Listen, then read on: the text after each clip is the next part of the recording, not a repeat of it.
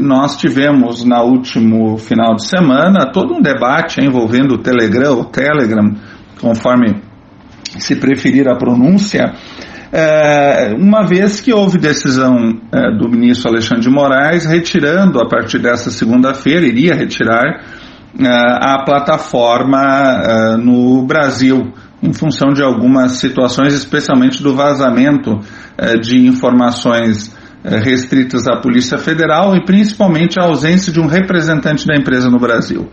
Telegram eh, resolveu a situação antes do prazo concedido, que se esgotava ontem, domingo à tarde, indicando o representante brasileiro, indicando também as providências que o, o aplicativo vai adotar em relação ao combate à desinformação e às chamadas notícias falsas ou fake news. Na verdade, esse debate do Telegram ele tá, está bastante relacionado com outras também é, plataformas digitais, outros aplicativos, é, no sentido de que, em primeiro lugar, é preciso que tenhamos representações brasileiras para que haja responsabilização, para que haja o diálogo com as autoridades. Afinal, internet não é terra de ninguém.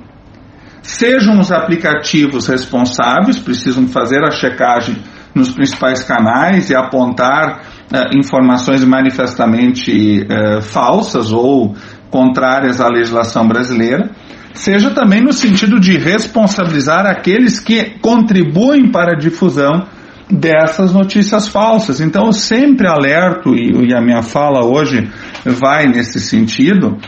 de que todos que compartilham, que encaminham, que eh, impulsionam materiais que são contrários à legislação, seja no campo da, da ofensa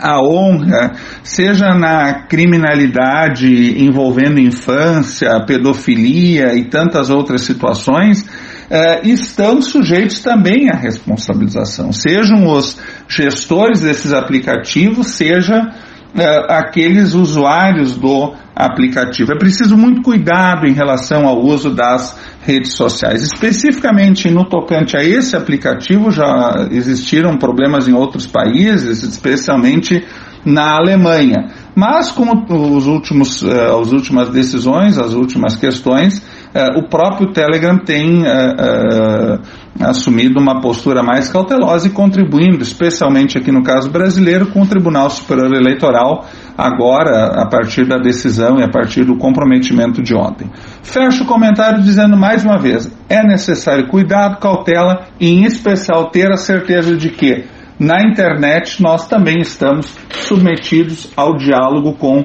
as legislações dos países nos quais nos encontramos e a indicação de um representante do Telegram no Brasil vai contribuir para também uma fiscalização para além do WhatsApp e de outros aplicativos agora para este novo. Uma boa semana a todos e até a próxima segunda-feira.